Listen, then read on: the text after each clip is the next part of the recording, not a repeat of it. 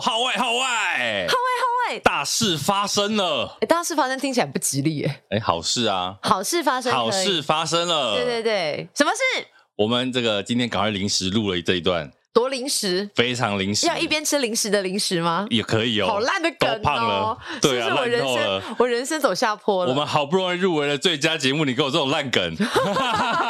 人生好不容易到高峰，然后立刻就溜滑梯下来。真的跟大家宣布一个好消息啦，就是最近呢，KKBOX 年度风云榜 Podcast 项目的第二届，嗯，我们给幕后一道 spotlight 对，入围了。入围什么？最佳节目奖，掌声鼓励！耶各哎愚位，人节没有提前到哦，真的真的，那个要夜配的赶快来，不然要涨价哦喽。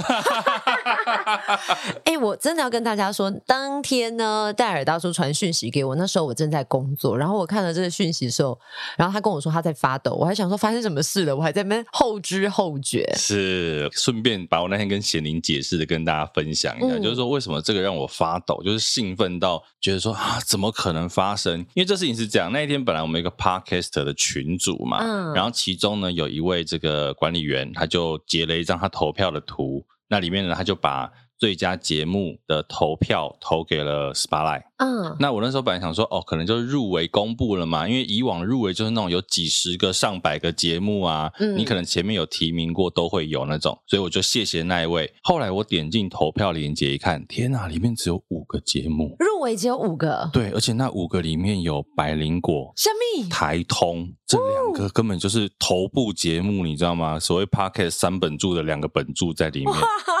所以我真的吓傻了哎、有哎、而且我没有想过可以跟这两大节目并列在那个排行榜上面，真，的真的， 这不会已经是我们二零二二年最风光的事情吧？应该是可能这辈子吧。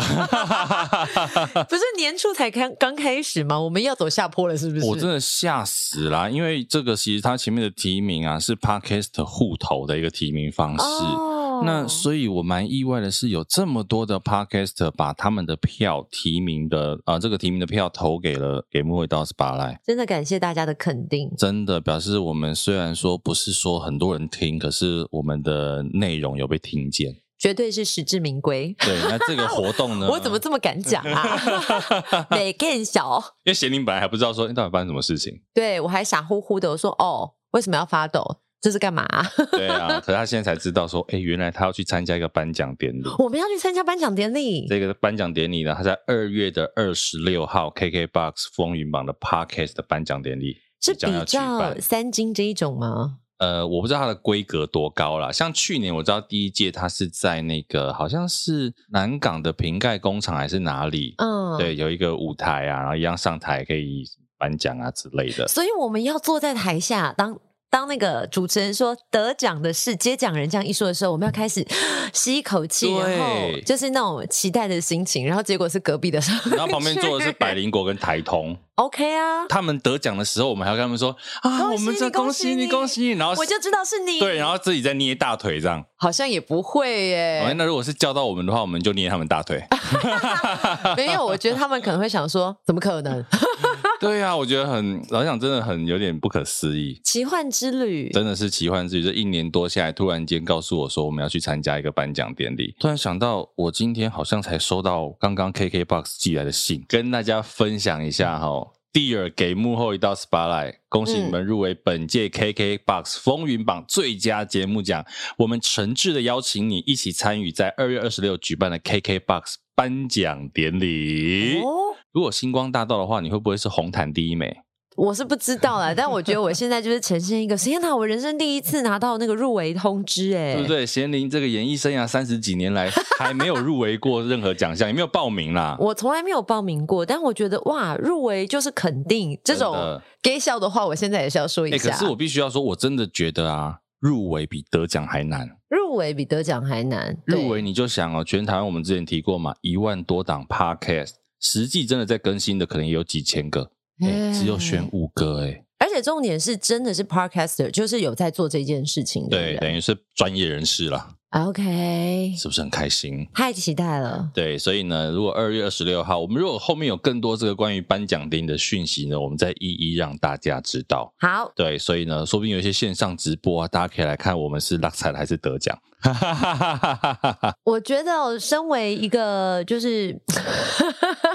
表演者的概念，我觉得那天就是够美跟够帅。是呃，够帅，你说包括我吗？对呀、你不觉得去参加任何的颁奖典礼，反正重点就是有没有得奖，当然它很重要。可是呢，在还未揭晓之前，你就是够美跟够帅，啊、至少留下一个美好的记忆。好吧，从今天开始又要减肥了呢。耶、好，我们来 PK 减肥。不要你要六块肌，我瘦五公斤，我可以买六块鸡就好了吗？不行啊！还是你要穿那种我们什么肌肉背心？天哪，太迟 了！我觉得我们就是要挑战能人所不能。我们是专业节目入围，然后你要那边穿那个六块鸡，但我觉得你呃那天有发了一篇文章，我觉得应该要跟大家说一说，因为这一年多的时间走下来，其实当中你一定有想要放弃，是，的确是啦。因为就讲嘛，呃，我觉得主要是我们的流量就是普普通通，它嗯不是一个很多人听我们讲排行榜很前面的节目，所以有时候一开始你毕竟做节目，你还是我们以前顾收视率，你现在顾流量、顾下载数，你就会想说，没有那么多人听，我们还需不需要一直往下做，一直往下走？而且更残忍的是。我们欧贝冷肖伟的收听率比我们认真做一集的收听率还好，对呀、那但是其实因为我的初心啦，我们为什么做这个节目？一开始就是因为想要把很多幕后的职人或者是专业故事，用轻松的方式介绍给大家。对，对，那就变成说，虽然我们聊天拉迪赛好像蛮多人听的，可是呢，我又不想只拉迪赛，所以后面才会有 Spotlight 报报嘛，对不对？嗯就是我们两个也是专业的在拉迪均衡赛，对，还是让大家可以听一听我们的。你可能喜欢听前半段，对于来宾没什么兴趣，没关系。你这样讲，后面的来宾今天要怎么活 啊？没关系啦。或者是说，哎、你可能想要听专业，那我们的一些观点或时事，你也可以听听看，你也可以直接对跳到后面也没关系啊，我们不 care，反正你有听就好。其实真的是一段奇幻的旅程。，对啦，那后来就觉得说，没关系，我们就不要被流量绑住，嗯对我们还是要做自己希望做、想要做的东西。希望大家花的这几十分钟不是白白，就是听过就没了，还是可以带点东西，从不同领域的职人身上学到他们的核心价值。对，所以呢，也很意外啦哈。我觉得应该可以这样讲一句很恶心的话，就是说。坚持了一年多到现在，总算有一点小小的成就了啦。啊，哇！所以虽然说刚刚前面讲什么业配呀、要涨价都开都玩笑，开玩，笑的，对，其实还是真的很谢谢当初在提名的时候就投票给我们的每一位 podcaster。对啊，好感动哦，谢谢你们。对，那不要忘记哦，再来提完名之后，现在开始入围就是五选一了，好不好哈？哦，对，大家只要手上有投票权的 podcast，继续把你们的票投给给幕后一到十八来。请大家把地址留给我们，我们一一去登门拜访。 多想得奖，人生可警总是不是？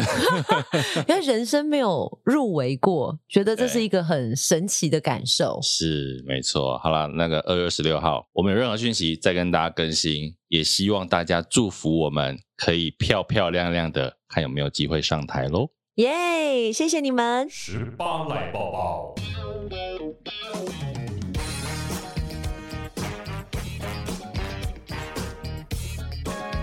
好的，十八赖抱抱，快过年了呢，是快要啊新恭年快喜喽！发财，红包拿来耶谢谢贤玲妈妈。 没有啊，你听不出来这段话我是在跟你索取红 包吗？好了，我们过年没有要发红包，但是我们有一个很重要的活动，即将在农历年间要来做。哦，是什么活动？就是啊，你知道我们是正大传院毕业，政治大学传 播，政治大学，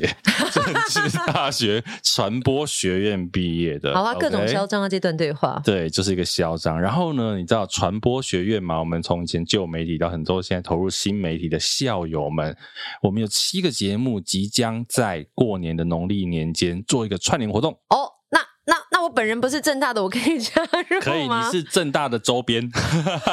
？OK，没关系，考不上正大，我可以跟正大人坐同 一桌。对啊，正大大概在开车二十分钟就会到你们学校啦， OK，嗯是吧？没错嘛，哈，在隔壁而已 嘛，深坑没有很远啦，哎没有很远，没有很远。对，我们会有另外六个节目一起参与这次的串联，包括《告白那一刻》《童话里都是骗人的》《一起五四三》《别叫我文青》《好的主播》各位观众，还有韩国话匣子。哇你知道这七个节目包含我们在内啊，横跨了十四届的正大传院人， OK，所以年龄 差距相当的远 ，我算中生代，中生代跨。跨世代的对谈。真的，所以呢，非常非常的期待这一次的农历我们的串联活动。那到时候我们也会请一些这个其他节目的来节目上跟大家聊聊天。哦，那聊的内容会聊 什么？我们聊一下正大有多荒唐好了。正大人也会荒唐 吗？我以谁为大学是我不荒们。唐？你大学不荒唐吗？我大学好像还好诶、欸糗大了。我最真的哦荒唐的是了不起就是夜唱，然后上到唱到早上七点，然后被赶捡尸，没有赶那个七点多的校车，然后上八点的第一堂课，天哪，这样就很荒唐哦。通常正 大的这不是荒唐了吗？通常我们不会八点还要赶第一堂课啊， 就是夜唱完就回去睡觉了，怎么管他八点有没有课。会点名诶、我们以前点很凶，虽然我们分数没有很高，可是你老哎好师很认真哦，你真是好学生呢。因为虽然我们分数不高，可是我们点名点的很轻，我们大概就是比照名传大学点名妈妈一样。哇塞，太可怕了！幸好我没有念华范。等一下，这句话 怎么有点酸？人家考死我哎、开玩大过年要到笑的喽。啦好啦，所以呢，大家密切注意哦，农历年间有这个正大传院的这个串联活动，大家可以听一下各个节目，聊正大相关的话题、大学相关的生活啦等等的。 OK，大家期待一下，不单单是聊正大啦，其实我觉得大学生活都可以来聊一下。是的，学生时期做过什么好玩有趣的事情，或者是在求学期间以前不珍惜的事情，但现在觉得 好后悔哦，忆哟当年。有什么好后悔的呢？很多啊，以前我都觉得，反正就是把必修学分学学完就下课啊。殊不知，现在才知道，在外面学那些技能要花很多钱。早知道学费都缴了，干嘛不一次上一上学一学？真的哎，但我觉得啊，现在还有一些人可能也开始后悔，后悔什么？后悔疫苗打太慢啊，哎对不对？对最近这个 Omicron 又起的时候，很多人又抢着打疫苗，除了第三季追加剂不算啊，嗯有些人可能前两季还没打的，哦呦，这时候又紧张了起来，对，其应实该而已，呃不是。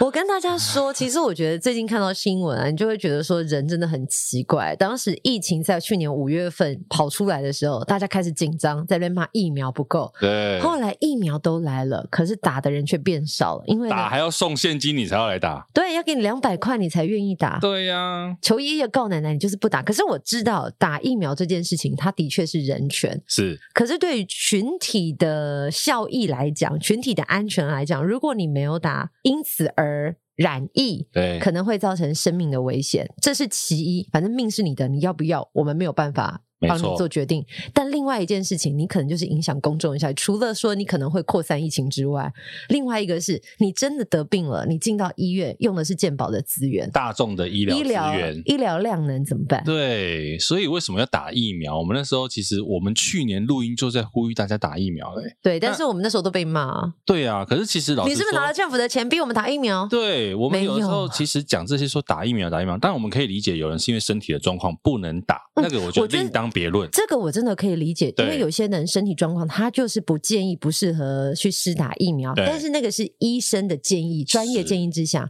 可是我们之前也有看到，比如说在国外的案例是，啊，他可能是某些宗教的支持者，他告诉你说：“哎、疫苗是假的，疫情是假的，所以你不要打疫疫苗苗。是恶魔，但我们后来也看到，就是这些呃一直倡议说不要打、不要打的人，后来他自己拍了影片，因为他染疫了，他的生命因此而有危险，受到呃紧急，就是哦、可能他已经命在危急。对，他拍了影片告诉大家什么？对不起，我所做的行为是愚蠢的，请大家赶紧去打疫苗。可是他还有没有以后？很遗憾，那个影片是告诉你，他人其实已经走了，但是他留下这个影片来警示。所以他当初到底为什么要叫大家不要打呢？这个真的对不不知道，可是我看到蛮多新闻都在讲，国外其实他们有很多各自的理由，然后告诉大家他不想打疫苗，所以他也希望你不要打，他也觉得说你叫他打是违反他的人权。那现在有没有什么方式，到底是逼着大家打疫苗的？我有看到那个马克宏，也就是法国的总统总 理小马，小马，是不是？小马阿阿红啊，阿红啊阿红阿 红，阿红他说，其实像哎，我讲真的叫叫人家阿红，有没有礼阿貌红啊？开讲，呃，法国其实他们现在施打疫苗大概已经来到九成的人口，对那还是有一成的人不愿意打。后来呢，马克宏就说，他当然把它翻成中文，就是我想要烦死那些没有打疫苗的人，怎么烦死他们？就是逼迫他们赶紧去打，促使他们不打不行。嗯，就是他想要在所有的公众场合、交通工具，甚至餐厅，你想象得到的私人领域，比如说公众领域，嗯你就一定要出示你有打过疫苗，你才可以进入。他要让你不方便，你才会去做这件事情。那这样会不会有违反刚讲的人权这件事呢？所以在法国这件事情就引起大家的讨论。我觉得他就是在一个你很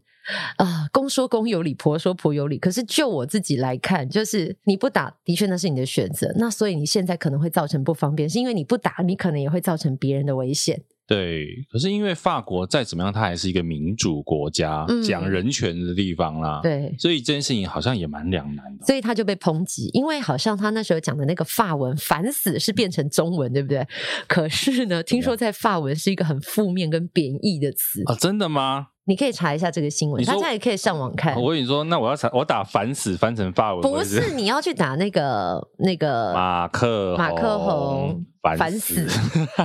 因为这个新闻的好确就荒是，唐的搜寻哦，他就因为了这个言论激怒了很多的人民。因为法国刚好在经历修法，那这个法条里面有一个好像就关于说是不是打疫苗，但是这已经是超越个人主义，我觉得它是群体的权益。我跟你说，像我有听众也跟我分享说，他们公司也有同事就是抵死不打，但原因是什么？原因他就是担心，万一他就是天选之人，就是他的体质是不适合疫苗，万一他打了别人都没事，但他就是有事怎么办？谁要帮他负责？ 这种人呢、啊我都会跟他说，你就算打疫苗没事，你若真是天选之人，其他的灾难也会找上你的。你你没事干嘛得罪我们的听众？ 没有得罪，我是得罪那一位，就是觉得他是天。啊因为老实说啦，我觉得我自己的感觉哦，百分之一跟百分之二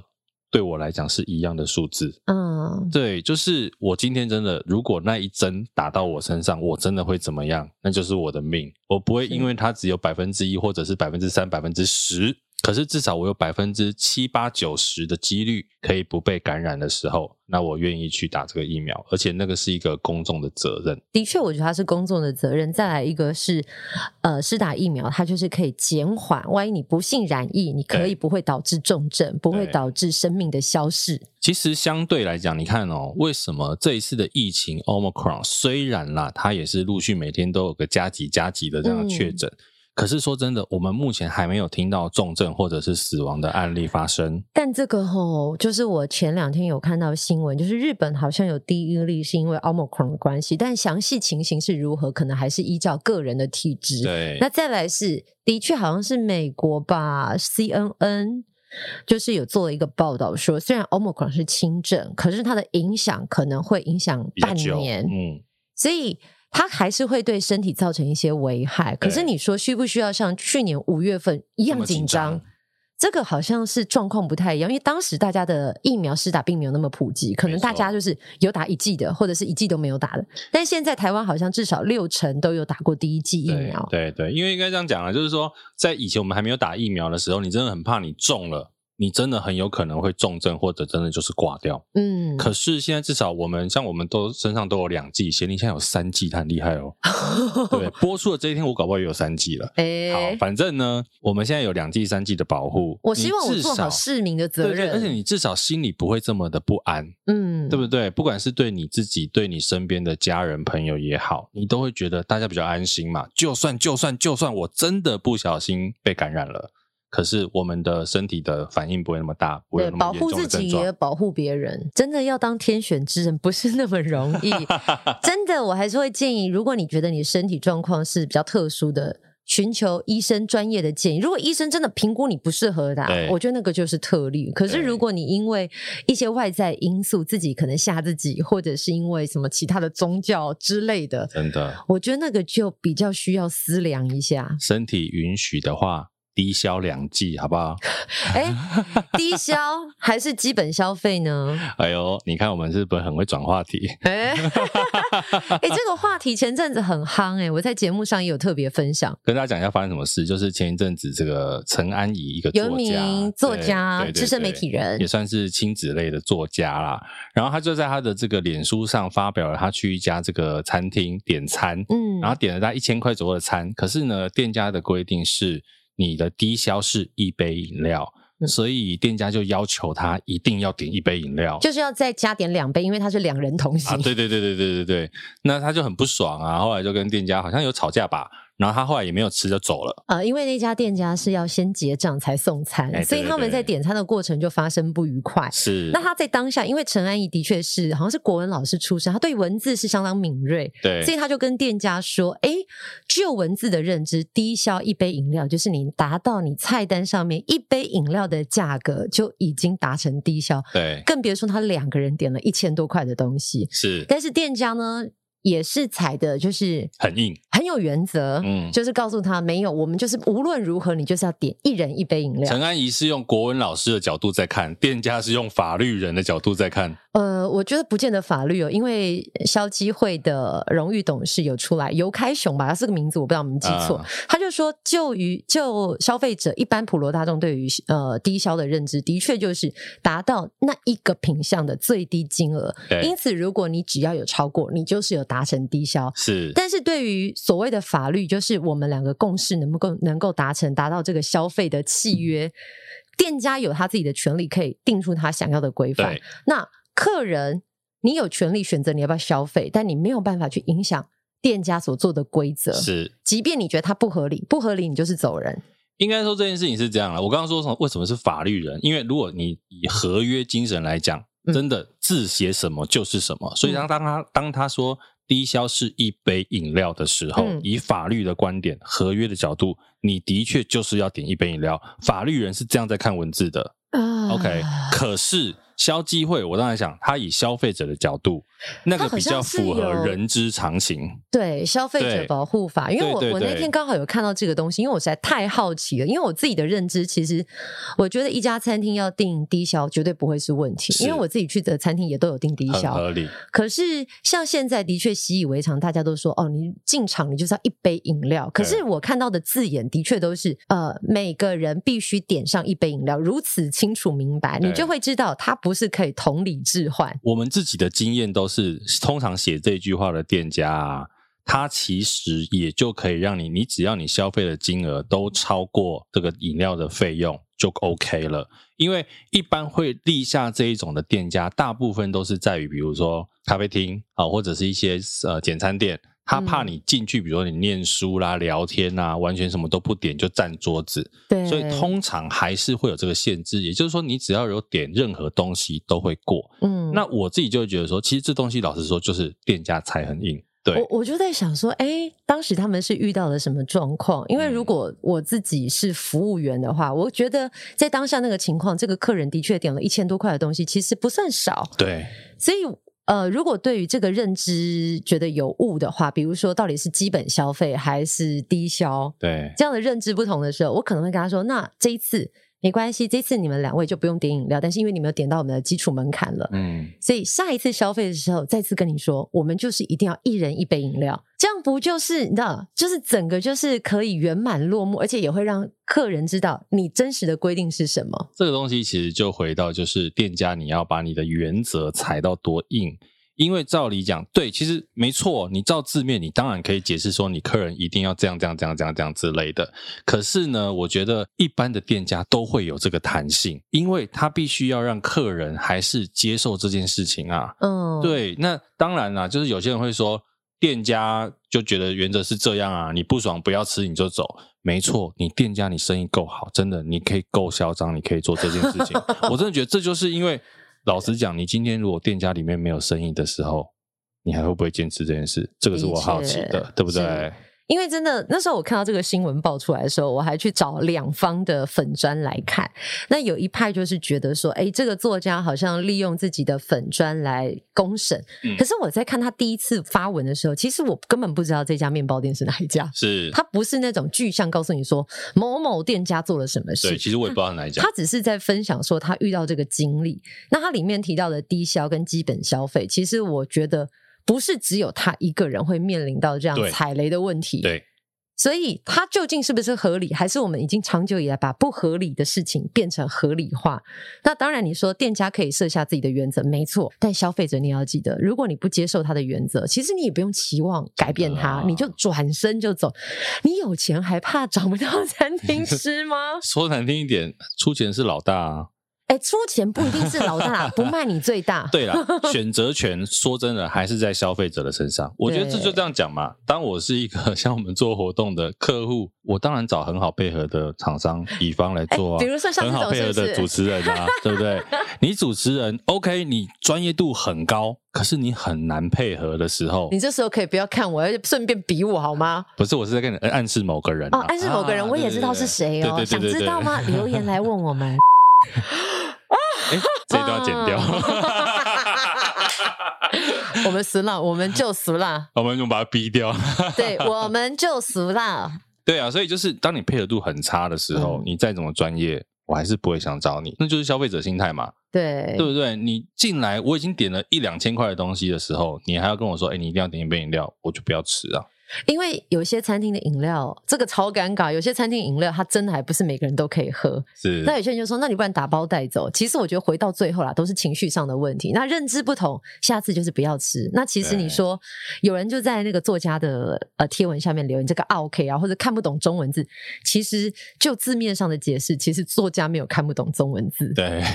因为他都是真的是，因为他很会用文字，所以他写的的确是文字上的认知。对，可是店家有店家的考量，那消费者有消费者的想法，取不到平衡的时候，反正就是一翻两瞪眼嘛，不要对啊消费就好啦。就你一边一边不要卖，一边不要吃嘛，对，但是我觉对得不对店家也很厉害哦，怎么样？店家很会行销，大家都说这一家店家的公关应该推荐给红 红。哎、店家后来用这个作家的名字做了一个行销活动，嗯但我其实，呃，怎么说？其实我觉得他聪明也不聪明，就是对于作家的支持者，他会觉得你在 cos 作家；对，但对于店家的支持者，会觉得说干得好。可是你说要考谁作家，他们有损失啊，对不对？你支持作家的人本来就不会来消费啊，可是我得到了其中这个支持我店家活动的人来可消费，是像我，我是中立者，啊我会觉得他这个做法有违厚道，因为我觉跟得嗯你讲为什么？因为你是一个道德魔人，我道德，我正义魔人 啦。对正义魔人，你哦这个人就是是太正经了，太正统。很多人不管，很多人有折扣就去，我管你什么？我跟你讲，没有什么是道德不买一送一不能解决的，不能买一送一，买一送二绝对解你决。现在也是在讲某个品牌，对不哎，对？哪个品牌？卖牛奶的啊、 我们到底要得罪多少人？不 过就一个节目而已，我们把人都得罪光光了这。应该可以了。卖牛奶应该还好啦。对，哎对但但这个东西啊，不是圈内人啊哎我跟你说，这这一题有好多可以延伸的，因为我真的啊相信有很多的呃店家真的是对自己的东西很有信心，所以他有时候会把原则定的真的是很原则。那比如说之前不是有一家知名的饮料说黄金比例，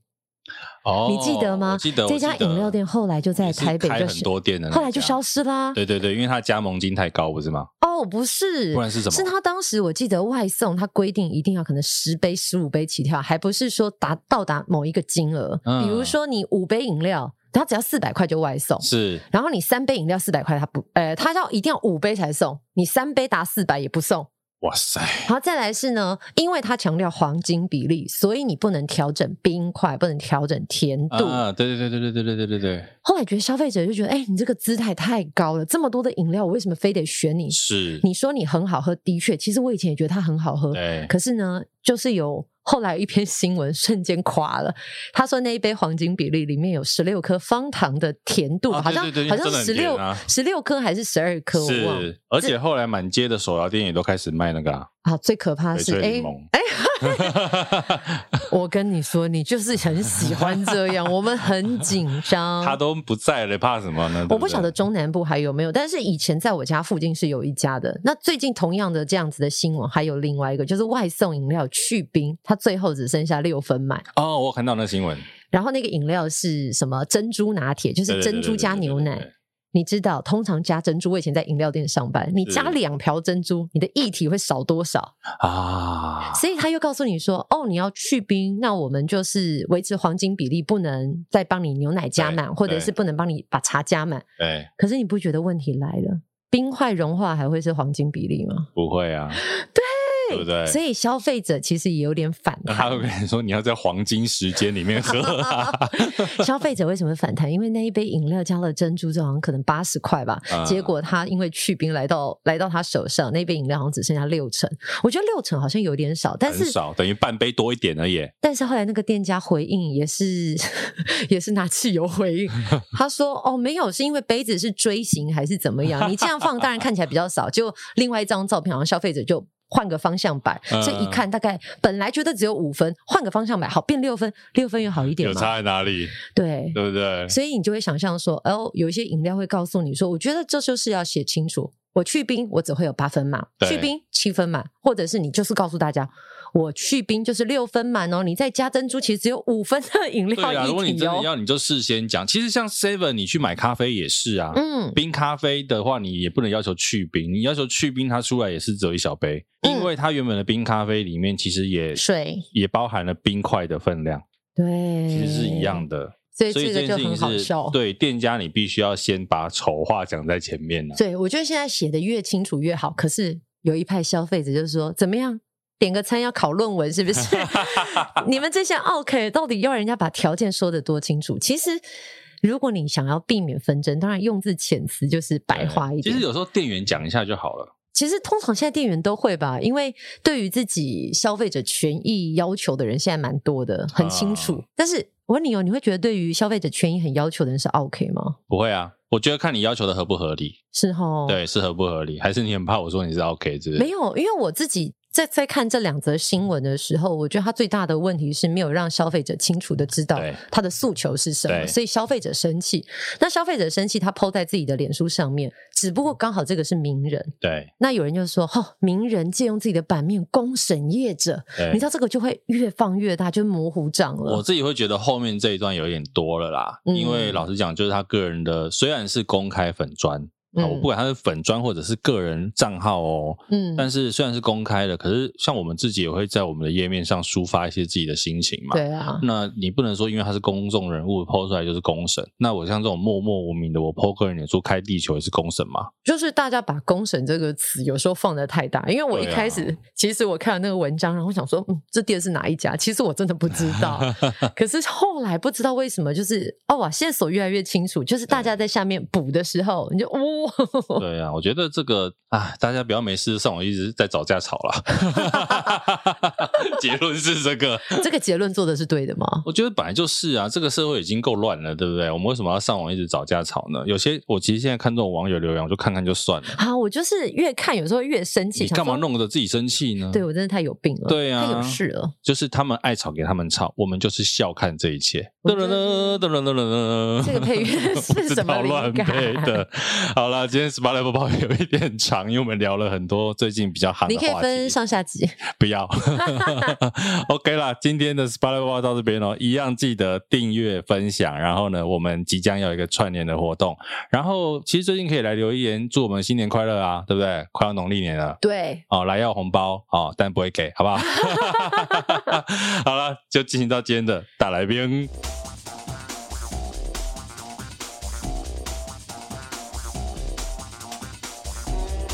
现场接口音嘛。啊，结果都是那个呃证券消息，我们已经开了一个群 组，麻烦你来参加。哦那一类，的最近这种这种好多哦，奇怪，好像没有收到，就表示你不是很重要。所以为了这个，我那个 Who's Call 就只好月费给他付下去，因你为了这 样子，为真的接到很烦，你你知道真的吗？哎，可是付费还好像还是一样的问题啊。不会付费，你就比较不会接到那个电话，哦比较不会他会帮你挡，而且他会帮你自动更新，一年哦六百块，哦，好贵哦。不一可能个月值得五十。块啊，对，如果你每收到这个被打扰十秒钟，那不得了啊！算起来也不止六百秒啊。而且我都会尴。尬了，我的手机都没有响过，我 我边缘那表人。示你的个资没有外泄。哎 OK，OK，你我保护得很你是好安全的。对是啊安，全我我每次都接起来之后啊，那个手机给他放旁边，然后就给他讲，他讲完之后等我回答，有没有哎？我都不理他，哦 然后他就自己那你把它为什么挂不断选？择前五秒就挂掉它？就让他讲啊。哦你们这些人很奇怪，台湾是个言论自由的社 会，浪费别人时间，让他去找下一个需要的客户不。是让他有点业务啦，然后一点对嘛？嗯你 看，我们人很善哎哦我良的。我跟这个客人讲了六十秒、哎，可是你都没有在听。呃，我们没有想到今天的开头是在聊这个投资群主的事情。 我觉得监制自己可能也没想到，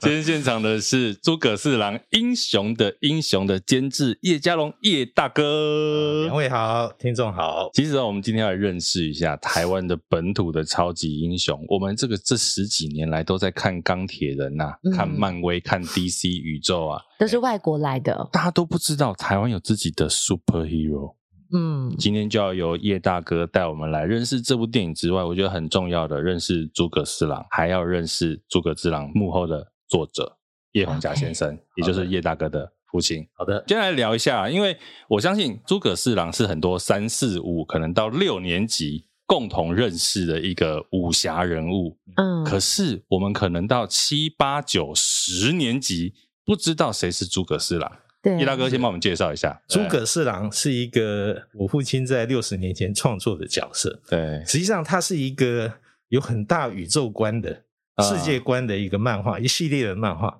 他画了十二年，有十六部。诸葛四郎哇一万七千多页，非常长篇的一个故事。在六十年前60年嗯画了十七部一万多页的漫16部画， 16部台湾本土台湾本土，所以他有一票好人，呃，大概十个左右的好人，啊那有一票坏蛋啊啊，两边对峙，各式各样的背景的故事，各式各样的武功、宝剑、宝马等等，所以它是一个很大的一个世界啦。那在那一个年代里面，很多小孩子，当然一开始也没有很多娱乐，可是后来也有布袋戏，但是他们就是跟着诸葛四郎这样长大，一直大概看到国中、高中才停下来，对所以基本上是一到六年级看到十二年级这个这个情况。因为其实刚刚叶大哥讲的这个啊，我们虽然前面说三四五六年级，嗯我是七年级啦，当然我没有六七十岁这么老哈、哦，不要误 会。可是我是因为家里有一套，那时候一九九零年哦故乡出版故乡出社重新出了《诸葛四郎全集》嗯那里面就有刚刚说的这呃十七部里面16其中的二十六部里面。它其中的几个很厉害的故事，所以我是从那一整套故乡出版社的漫画去认识诸葛四郎的。诸葛四郎他其实就是一个虚构的，叫做魏国，在漫画里面、嗯是魏国的一个忠臣之后啦，然后他爸爸也是被坏蛋杀了。所以他要跟他爸爸报仇，然后这个国家跟他的邻国呢，也常常会遇到一些反派的这种帮派啊，要来入侵他们国家啊，或者是绑走公主啊，或者是要增强宝剑啊等等的各种不同的剧情。很多六七八九年级的朋友啊，听过诸葛四郎，对不过他是从童年那首歌啊， 《诸葛四郎和魔鬼党》到底谁抢到那把宝剑来的？贤你要帮我们唱一句嘛？不好，我怕大家呢还没有听到重点之后，听到歌声就转台 了。我们让大家自己想象一下对。要避免那个情况。呃，但也有些人看过诸葛四郎，但他们看到的是华视的电视剧电，视剧呃，对，是魏子云演诸葛四郎，所以很多听过看过的人，他们并不知道有这部漫画。对那这部漫画是三四五年级的英雄梦嘛？你刚刚提到钢铁人，对呃美国队长，实际上他钢铁人跟美国队长和诸葛四郎一样老，都是在战后、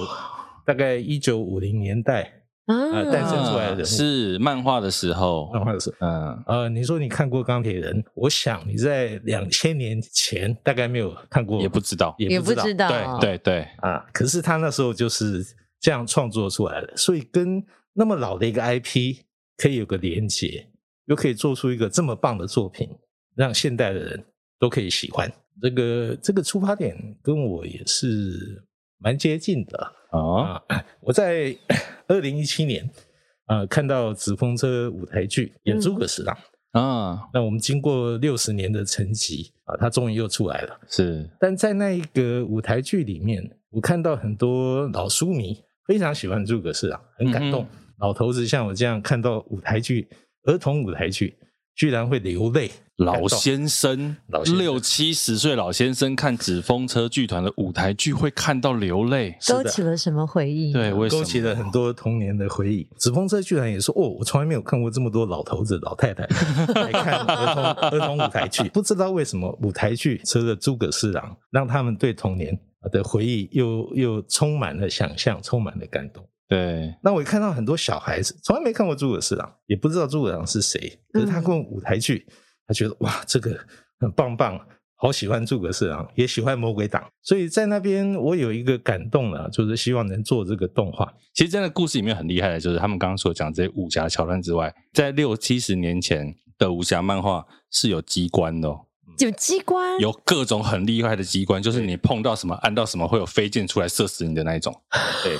哇，实际上你在动画看到的机关，都是我们从漫画里面找来的，对，而且然后动画里面更厉害，但是对当它有点现代的质感了。是然后现代的架构，但基本上所有的概念，不管是石柱啊、佛像喷火啊、啊、啊，地会打开啊，下面有针啊，什对么这一类的，都是从那那一年当年的漫画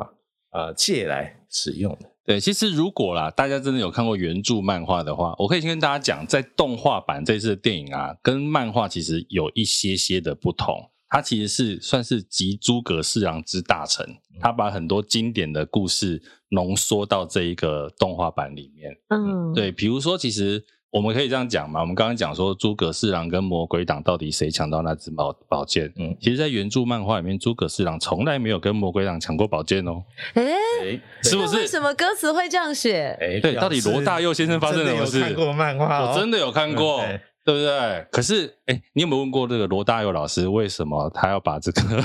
有好，因为纯粹为了押 韵。哎哎你也说对啊，你们功课都做完了，那我们这节目就在这里结束 了。没有没有，当初是这样子啦，就是在十六部的漫画里面，第一部是大战魔鬼党，是所以诸葛四郎跟魔鬼党抢的是山寨地图，第呃藏宝图，呃第三部呢是大斗双甲面，所以对他们抢的是宝剑，对，但。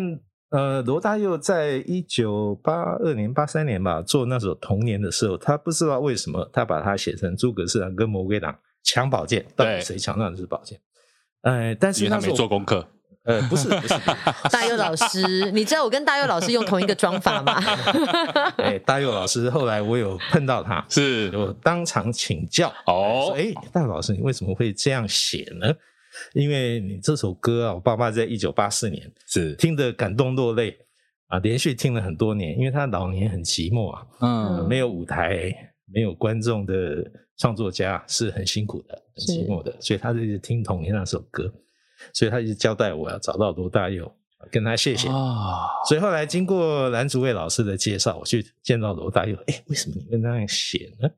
他说，哎，他觉得这样的押韵是比较正确的。嗯，啊，就是你刚刚讲的押韵啊，他觉得这样子的起承转合是很漂亮的。不过美妙就美妙在这个地方，在舞台剧，还有在现在的动画，是刚刚戴尔也听到，也提到，哎，我们真的把它变成诸葛四郎跟魔对鬼党对抢对宝对对剑。对对，哦所以从这些美丽的错误，我们就变成一个美丽的开始啊！所这以部电影，这个罗大佑老师算是一种共同创作者，故事的本事是由他出来的，荣誉创作者容易创作者，非常非常感谢他，哎真的。不过刚刚讲到一段，我们想听一下，因为当初叶宏甲老先生在听到这首《童年》的歌的时候，你可以帮我描述一下那个时候他的情境也就吗？是您的父亲因。为对他在晚年的时候，呃，中风嘛，嗯啊，虽然很幸运是左手，右手还可以画，是但那时候因为审查制度的关系，所以整个诸葛四郎的系列就停下来了。所以很寂寞的晚年，那时候我刚好就在美国，啊，然后他有一天突然听到这首歌，好像是在收音机吧，还是怎样，然后他很兴奋的打电话给我，嗯，诶那个时候没有 line，岳阳电话，岳阳电话，哎那时候没有 line 很哦，贵，每一分钟是用百元计的，嗯。啊然后他打跟我讲了十分钟，哎，你有没有听过这首罗大佑的童年，我说罗大佑是谁？我不认识他 哎那时候你几岁？我在美国，大概呃二十六二，十多岁，OK，二十六。 OK，罗大佑是谁？没听过，童年没听过。他放一段给我听啊，啊，他好感动，然后我就有点安慰他了，嗯说你做的事情有留下痕迹，是大家还记得你对，至少这首歌记得你，所以他就一直听，一直听这样。最后的十年，很长的一段时间，这是他最美好的回忆。哇，真没有想到罗大老师这一首歌带给叶老师这么这么大的冲击哦。其实我蛮好奇的，因为刚刚其实讲到一个审查制度，为什么我们说真的，为什么诸葛四郎这个角色在后来，包括很多的七八九年级就不认识了？大家可能是认识 Stanley，但是不认识叶红甲。很大一个原因就是因为刚刚提到一个叫做审查制度，是台湾的漫画在大概一九六一九六二年的时候，有一个审查制度，开始有很多的限制进来。可不可以帮我们讲一下那时候限制了哪些事情？在这个一九六二年之前，是诸葛四郎当红的时代，嗯嗯，所以那时候的小朋友放学就是冲到租书摊看漫画，而且是一起看漫画。你可以想象七八个小孩看一围本在漫那画，里，后面的小孩说：“哎、你快一点！”这边的说：“你慢一点呐、看同一本，看同一本，然后这个看的人说、啊、小声一点呐、是吧？你可以想象到那个画面嘛。嗯，但是虽然小朋友喜欢漫画，但是社会上有一种氛围啦，就说啊，这个那时候升学主义嘛，嗯，所以小孩的路都是要往升学的路上去走。那父母就有一个想法，你画这些画这些漫画，这个有的没的啊，怪力乱神，误人子弟。是，所以社会上对小朋友看漫画是不支持的。嗯，家长也不喜欢漫画，但是政府又有另外一个想法，就是说，哎，因为是比较呃动员戡乱时代嘛，嗯，戒严的时代，他们认为说漫画事事后审查有出版法去管还不够，他们要事前审查。你画之前就要审查，是的，所以审查制度的意思就是说，你要出版之前要给我审查。嗯，那那这个审查也非常麻烦，因为他要你每一本根据售价的二十倍嗯是审查费用送审。好，我们假设哇假设哦，哦，呃，一本十块，一套呃两百块，呃一套一百块，所以你要送两千块的审查费去送审。嗯，两千块是什么概念？在一九六二年是一个公务员呃大概一个月的薪水，天哪，所以是非常非常大的一笔费用。门槛很高，哦门槛很高，但是门槛高也就算了，但那个游戏规则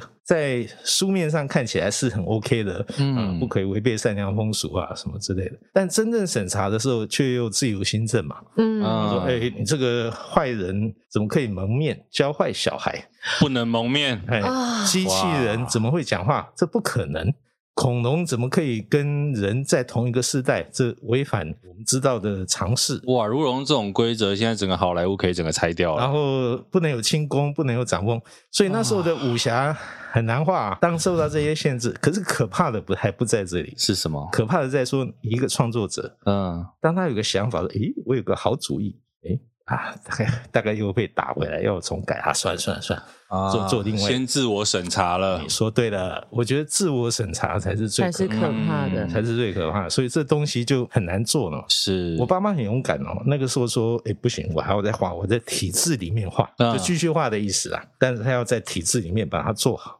他做了四年，他最后也放弃了，没办法这很突破消磨人的意志，哎，真的，可是我觉得可以坚持四年，我觉得叶永嘉老师也很厉害耶。嗯他他是一个非常坚持勇敢的漫画家。你脑袋里面应该有他小时候，就你小时候啦，他在画画的画面，有啊有啊可，以帮我描述一下你印象中画面中爸爸在作画的样印子。象中，对父亲可能他在绘画或者他在创作过程中的哦样子，他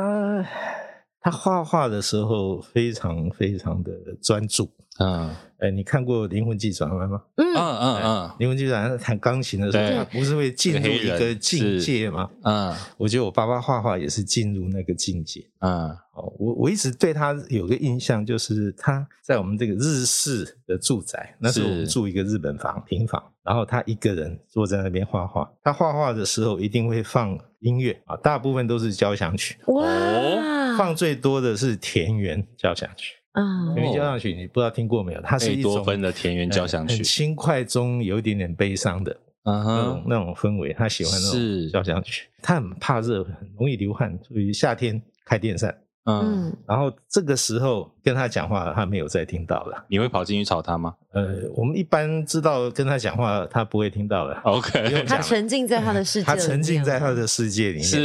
是，安静的在那边画，嗯，可以，画一个晚上，不会不会做别的事。所嗯，以是一个艺术家的的风格吧。那他会跟你讨论吗？就是我要画什么，或是我的故事这一集要聊什么的？那时候香港在流行不是什么武侠片吗？对火烧红莲寺嗯啊，什么嗯那嗯种嗯所以他的作品是从这边来的，所以他有个出发点，但从这个出发点，他很注意小孩的感受。嗯哦刚好我是那个小孩他的 TA 的年 纪，应该这么想，所以他时常会在我身当上。年的你几岁啊？一九五八年，我嗯，爸五爸，八年我爸爸做了他的一生的代表作，叫做《大豆双假面》，是也是我们这部动画的一个基础。原型，对一九五八年，我三岁。哇，所以他拿着诸葛四郎来三岁的你面前给你看，这样，我想我三岁的时候，他还不至于说：“哎，你你怎么样？怎么样？”我跟他的还问你意 见，我跟他的互动是有限的，是嗯但是从那一点开始，他会时常带我去看电影啊，讲一些他的想法啊什么，然后测试我的反应。他会带我去看那个哥吉拉，哦，日本那时候的哥吉日拉本，哥吉拉。那时候我大概五岁，在台北戏院，嗯在武商街台北戏院，现在已经废弃很多年是了。旧的，现在狮子林那一块那边啊不是狮子啊林，在武昌街跟一条小豪华戏院的对面， ，OK，日新戏院的对面，嗯日新现在也拆掉了。是，所以在台北戏院那时候都是专门上映日本片。对，我看的哥吉拉版本是黑白的哦，哇哎，黑白版，是哎，所以他很喜欢看这些奇奇怪怪的怪兽片啊，嗯，然后还有盲剑客，啊圣心太郎的盲剑客。座头嗯市，哎，座头是哎，你也看过？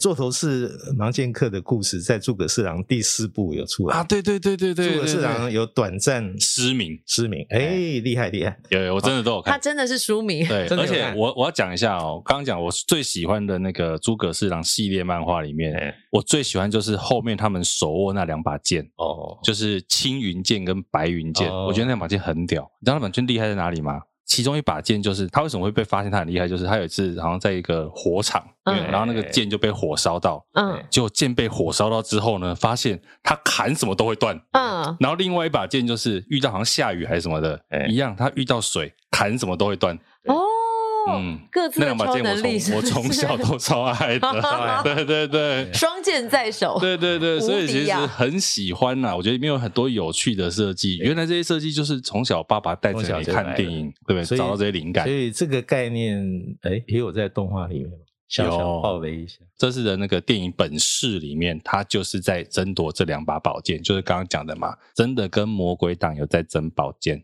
哦，对不对？可是我觉得这个尤其啦，你看这部作品，它当初从纸风车的剧团的舞台剧搬到这个大荧幕之后，因为我相信纸风车剧团我们刚刚提到了嘛，比如像李永峰团长，嗯或者是吴念真老师他们，有没有在当初改编的时候？因为其实他们当初就是这一部戏的 TA。这里面唯一的书名是吴舍， OK，吴舍从小他住在九份嘛，他必须要爬过一座山，对，嗯到一个那个杂货店去找杂货店的那个朋友，和一群小孩一起看。吴舍是唯一看过的，但是我觉得紫风车呃做了一件很棒的事情，是他们把这些诸葛四郎的故事，有点像漫威哦。其实漫威电影为什么会好看？因为你不需要看过漫威漫画，，对，它在角色设定和故事发展几乎是一个独立的对嗯的电影，但它又有很多现代感，它有很多跟原始的漫画是连接的。嗯，你注意看雷神索尔的电影造型跟漫画造型其实是很接近，啊哈它只是材质啊细节做的很漂亮，对钢铁人也是一样。是所以直风车那时候就说，诶，他们想走一条路线，就是这个舞台剧，我不是做给阿公阿嬷来看的，诶我嗯们是儿童舞台剧，也不是阿公阿嬷舞台剧，对，所以，所以他说我要做给小孩子，不需要看过诸葛四郎漫画、嗯就可以看得懂。就它不是只是带你回忆啦，对对对嗯我给小朋友一个新的角色的概念在制作，是是，所以他们的想法就是诸葛四郎，我们把舞台剧变成一个诸葛四郎的前传啊嗯讲四郎真平怎么认识的。但是我从故事里面抽重要的元素，把角色介绍给你，把故事整个发展，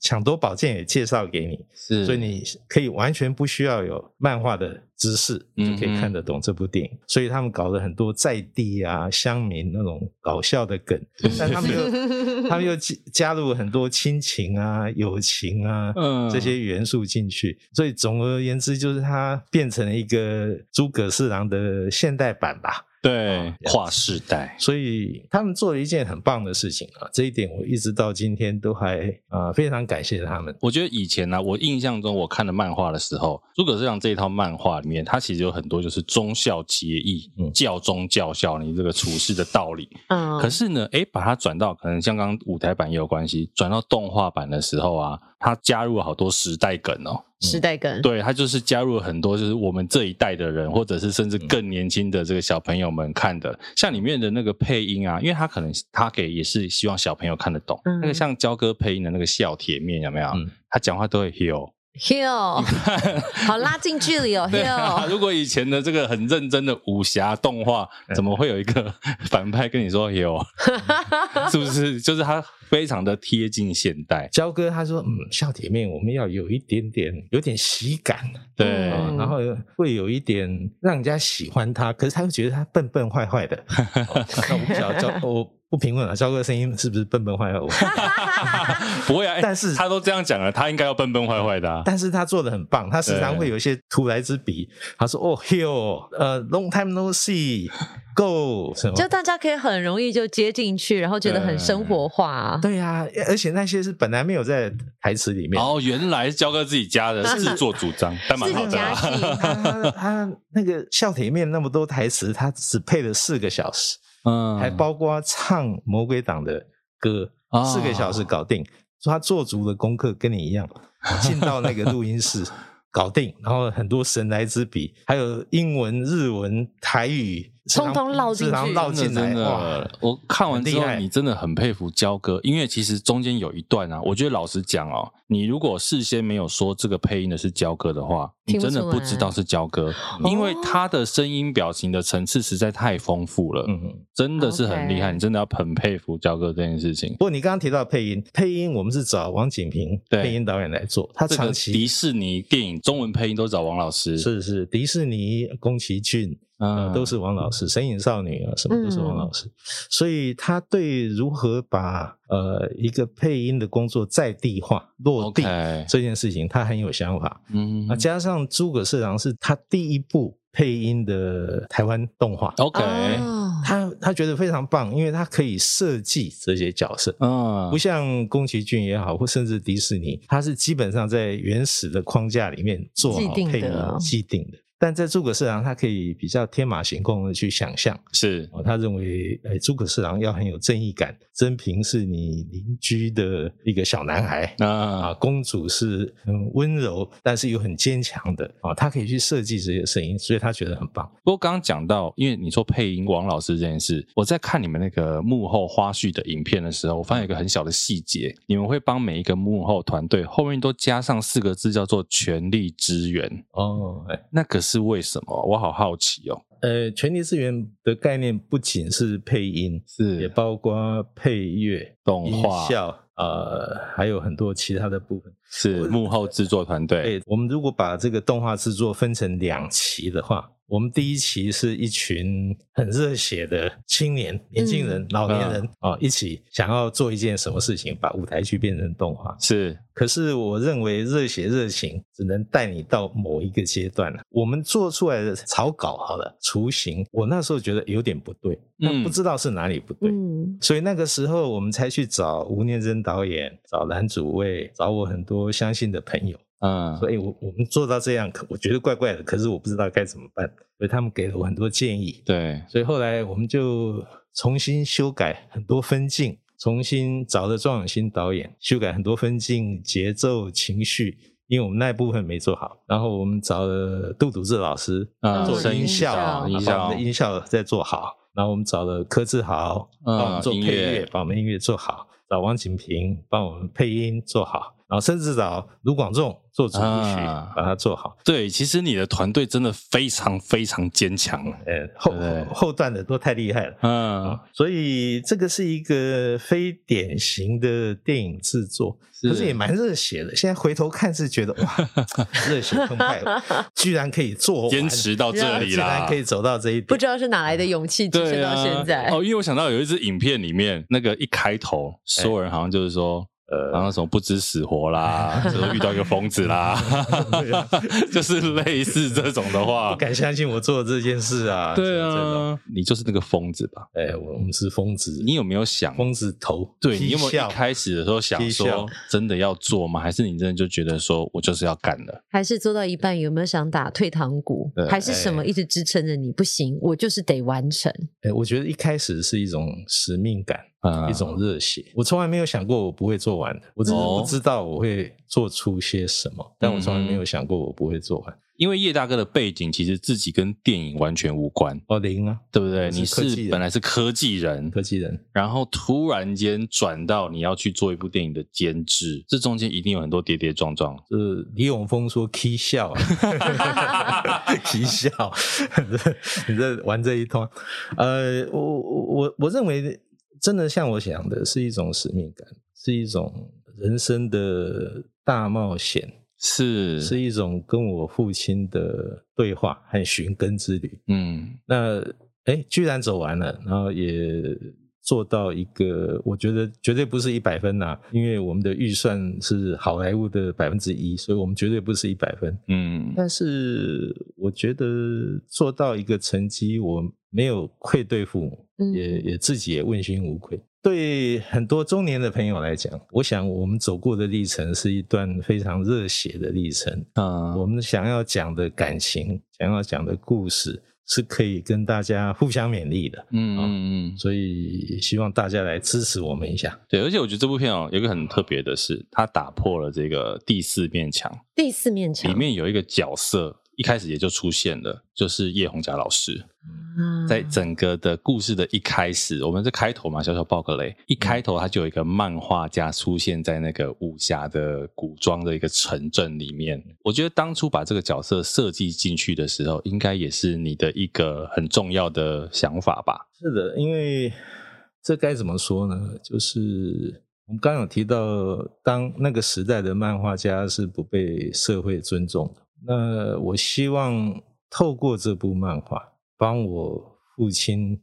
讲一句话。嗯所以他那个角色的出现在那里是有原因的。嗯嗯。贤宁猜猜这个角色的配音人员是不知道哎，叶嘉龙大哥，真是他亲自帮爸爸配了这个音。在下，让他说话。对对让他哎对，那那一句话设计了什么内容啊？那看了才句知道话是可以讲的吗？现在可以讲还是要留在还是要后面留伏笔的。 留伏笔到戏院去看。 对啦大，家希就会愿大知道家可以去看一其下实。你知道，我刚刚在听那个叶大哥在讲，就是他跟父亲的故事啊。其实刚刚大概前三十分钟吧，我已经快要哭了。我看得出来，所以我就先不麻不烦你了。就是我觉得，就是 呃，儿子对于父亲，然后一路这样走来，看到他想要完成的事情，但是可能当时的文化氛围、政治氛围没有办法做到，怀才不遇，想要帮他说些什么，做些什么。那时至今日，现在可以被大家看见，我觉得就是一种，你知道说不上来，就是啊，我做到了，应该然后我荣耀了父 亲。对，其实就是我觉得像叶大哥刚刚讲的啦，怎么样把他跟父亲的连结，透过这一部上映的动画版，嗯，我觉得这部片啊，说真的，它除了是诸葛四郎之外，可能很大部分就是带领大家回到那个过去，然后我们也看见一对父子之间那个亲情的连结。我觉得这东西是一些老书迷可以在这部电影里面感受到的。那年轻的朋友，你也可以进去看一下这一部新的这个动画电影。嗯我觉得都蛮好的。不过我蛮好奇的一件事情就是说，在你第一次看到这部片嗯公开在所有众人面前上映的时候，你当下的心情是什么？嗯，当然是，当然是有一种有一种莫名的感动吧。特别是到最后有一段的时候，全场鼓掌拍是手，那个掌声是给呃那爸爸那个的掌声是给我父亲的，是很希望他当天能够在现场。嗯，看听到这些掌声，看到大家的反应。那我想这出戏到最后为什么会感动大家，就是对中年人来讲，特别是已经为人父母的，嗯，他们心里有一个很深的感情，就是希望帮父母做什么，嗯，但是感觉上又跟父母没有很近。哦像我年轻的时候也是一样，我父母希望我不要呃做文创，叫我努力向前走，不要往后看，去做科技人。嗯，我们年轻的时候不会回头看的，因为我对，们在追寻我们的梦。但是到一定年纪的时候，当我们回头看的时候，我们父母可能在那里，也可能不在那里。我们想帮他做什么事情的时候，也可能还来得及，也可能来不及了。嗯哼，所以我想，这出戏最后会感动人家的，是我们都有一种很深沉的感情，嗯跟父母的连接嗯啊。我觉得这才是这部戏，也可以说最想讲的故事吧。在某种程度，诸葛四郎也是我爸爸的儿子。嗯，是我的弟弟的确，所以我们互相之间是有一些很深层的连接的。很感人。你是不是快受不了了？我我在想象那个画面，然没有，后我跟们不是这要个很感轻觉松吗？对不起，我我走没有走到这里我来其实了，我因们为呃要我觉得改变方向。哎那你主 持， 其实我觉得，呃，人性的触动嗯是一个作品很重要的环节，是啦嗯它不可能永远都是很开心，或者是可能靠着技术面打打杀杀，或者是什么那些刺激的画面，嗯最后能留在心中的是那些人与人之间的互动，对跟彼此的情感交流。对，因为我相信叶大哥在看到这部片能够上映之后，嗯应该不止上映的当下啦，其实嗯很多包括过去跟爸爸，甚至家里这些回忆，嗯我相信都会重新浮现在脑海里，因为那些东西应该是怎么样都忘不掉。然后嗯最后，我觉得这些东西都浓缩在这一部电影里面，变成一个精华。对，对我要跟大家讲，这个戏演完之后，彩蛋你一定要留下来看。有彩蛋，有彩蛋哦，而且是很感人，就暖暖的、一个暖暖的彩蛋。我跟你讲，你看一定会哭啦。所以这也是进场要戴面纸的那一种，是不 嗯是？ 请自备面子。天哪！我跟你讲，我真的是很容易掉眼泪的人。哦你们没有想象过，不是以前有一部那个电影叫什么《Happy Feet》，就是企鹅跳舞的嗯，快乐脚，是，我连看快乐脚都可以哭。哎你哭点很低 没关系要啊，小我心跟你讲，我小时候我连看大头兵有没有？大你知道头大兵头是什么兵吗啊有一阵子那个很流行军教片，我看哦大头兵都有哭，哭什么？是哦，就是他们最后要当完兵要分开的时候，哦然后你知道跟家人一起看嘛，嗯，然后你就不是很想哭，可是那时候好像国小一二年级吧，忘记了，你哭很丢脸啊，你要跑跑回房间偷偷哭。还是因为像以前那种军教片，是不是都播什么？你知道那个什么小虎队，什么一路顺风，还是什么？啊嗯对，类似是不是就是催泪的歌曲？对对对对对对对。所以卢广仲这首歌是什么？是也是催泪的歌曲吗？哦，因为它我其实很好听哎，不算催泪，可是有我觉得是好温想柔听中带有坚强，嗯，那身为 DJ，现在就开始好奇这首歌了。对不对？有没有当初怎么会找到卢广仲来做这首歌？是你的意思吗嗯当？初？呃，当初卢广仲，呃，我们我是听到他那个《快乐学习》那首歌，有你不一样，嗯对我觉得那首歌意境很好，是是广仲跟小朋友的一个一个一个故事，所以我们就找找广仲来看这个试片。当然，我们那时候片子还没有完成啊。啊，那广仲看了以后就说没问题，我想做一首歌，他希望它是一个很温暖的、很容易被接受的。对，然后他说他在做这首歌的时候，他的想象是他呃做呃矿工的父亲吧，哦，他也想到他爸爸，他想到他爸爸，哇所以他是用怀念他爸爸、想他爸爸、呃尊敬他爸爸的角啊度在写这首歌。啊、当然，呃，这首歌原先我以为它是比较快的，嗯，就但是后来来的版本是一个很温暖的是啊、很很有穿透力的一条歌。坦白说，我本来不知道并要把这首歌放在哪里，哪一嗯个段落，但后来决定把它放在现在的这个段落。是哦，哎，就变成这个组合加上柯志豪的编曲，很多呃中年的男性、女性是看到落泪的，哎，没有想到是哎突然一个转折，怎么转到那个那个地方去？所以对我来说是一个很意外的惊喜，是，还有小爆雷一下，好哦， 哦，我们今天整整集一直在爆雷，广众到现在还没看过这个组合，哎啊，所以那个对卢广仲，如果你看到这个组合之后，麻烦留言告诉我们你的心得 是请什请么。自备纸巾。对啊，我觉得相信，因为他对爸爸的投射也在这首歌里面，哎对然后又放在诸葛市长一个很适合的桥段里面的时候，相信他又跟他当初创作完的时候那个感受又不一样。很值得是期待。真的，这个今天啊，如果你是用 KK Box 来聆听这一集的话呢，你赚到了。我们要播这首歌给你听。太好了那，如果你不是用 KKBOX 的，没有关系。一月二十八号开始走进全台湾的电影院，你可以看到诸葛四郎，你也可以在电影里面听到这一首歌曲，是对不对是？今天真的，一月二十八号哦，是一二八隔周就是农历年了嘛，刚好这个就跨隔世个代三，天， 隔三天农历，对，你可以从阿公开始带爸爸带到孙子，全家三代同堂一起进电影院。 对，看过哎这年部电档影期、春节档期，是是，好吧？我们今天片尾呢，跟大家献上这一首歌曲，也谢谢叶嘉龙、叶大哥好，，谢谢谢两谢位谢，全家新戏院。谢谢，拜拜拜拜拜。